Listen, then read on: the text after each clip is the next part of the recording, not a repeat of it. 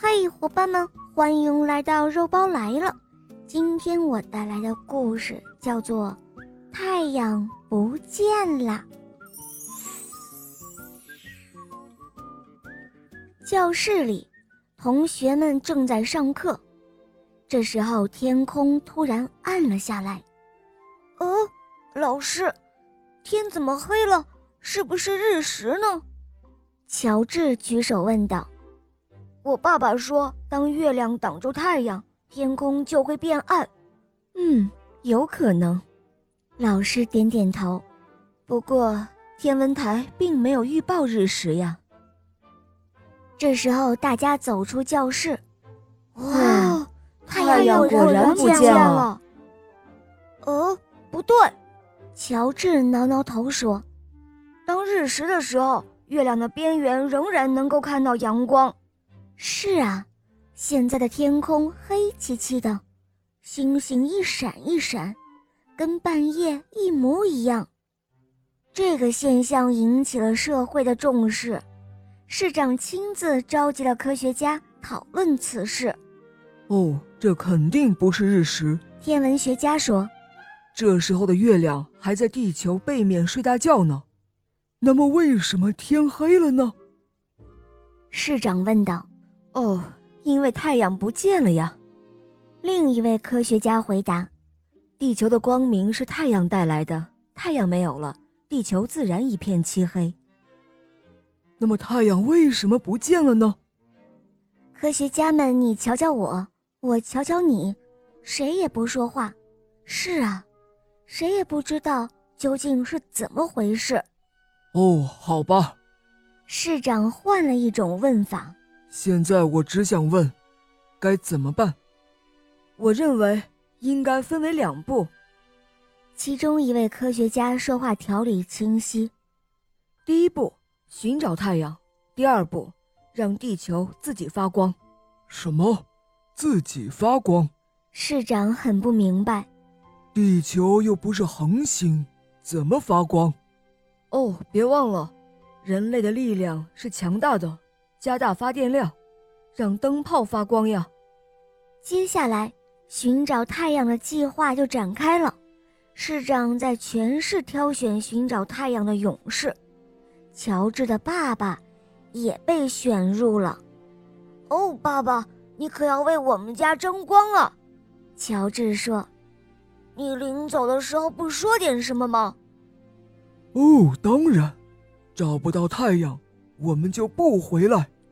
爸爸发表壮烈宣言。就这样，勇士们出发了，留下来的人则要继续生存下去。太阳的失踪让白天变成了黑夜，而发电厂的运行让黑夜变成了白天，到处都是灯火通明。人们正常上学、上班，只不过白天和黑夜的区分。就只能靠钟表了。市长先生对这一切感到满意，但心里也有隐隐的忧虑。他很想知道发电厂能够工作多久。工程师回答说：“地球上的燃料可以供发电厂运行五十年。”哇，五十年啊！太阳应该找到了吧？然而，事情并不像工程师说的那样乐观。电厂是可以发电五十年，但是新的问题又来了：食物不能够供应五十年啊！地球上的庄稼都是靠太阳的照耀才生长出来的，现在没有了太阳，光靠暖棚里的灯光，它们根本就长不好。还有更严重的呢，空气也都变得越来越寒冷了。市长又把科学家们召集在一起，他想知道这到底是怎么回事。哦，我来回答。乔治混在科学家中，他举手说：“太阳是地球的光芒之神，地球上的光和热都是太阳提供的。现在太阳没有了，地球就会渐渐的冷却。那你说会冷到什么程度呢？”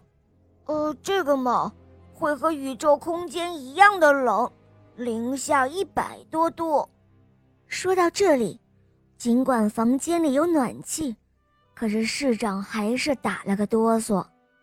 这个时候传来了一个好消息：寻找太阳的勇士回来了。大家急忙走出去迎接，顾不得寒暄。市长就问：“怎么样，找到太阳了吗？”“唉，没有。”是乔治的爸爸回答。我们绕了地球一圈，哪里都没有太阳的影子啊！啊，完了，这一下真的没有任何办法了。空气继续冷下去，人们都躲在家里烤火取暖。可是后来连火焰都冻住了。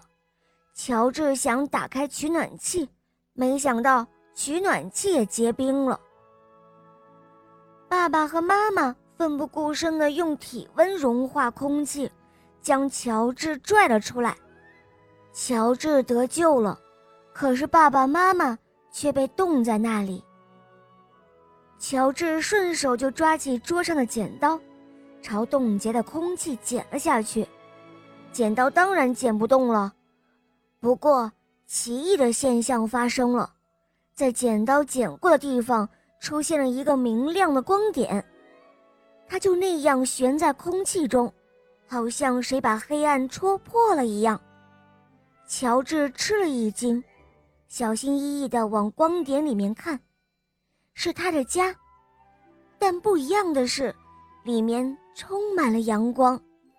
啊，我明白了，乔治说：“我剪破了黑暗，露出了阳光。”乔治这一下可来劲儿了，他使出全身的力气剪着黑暗。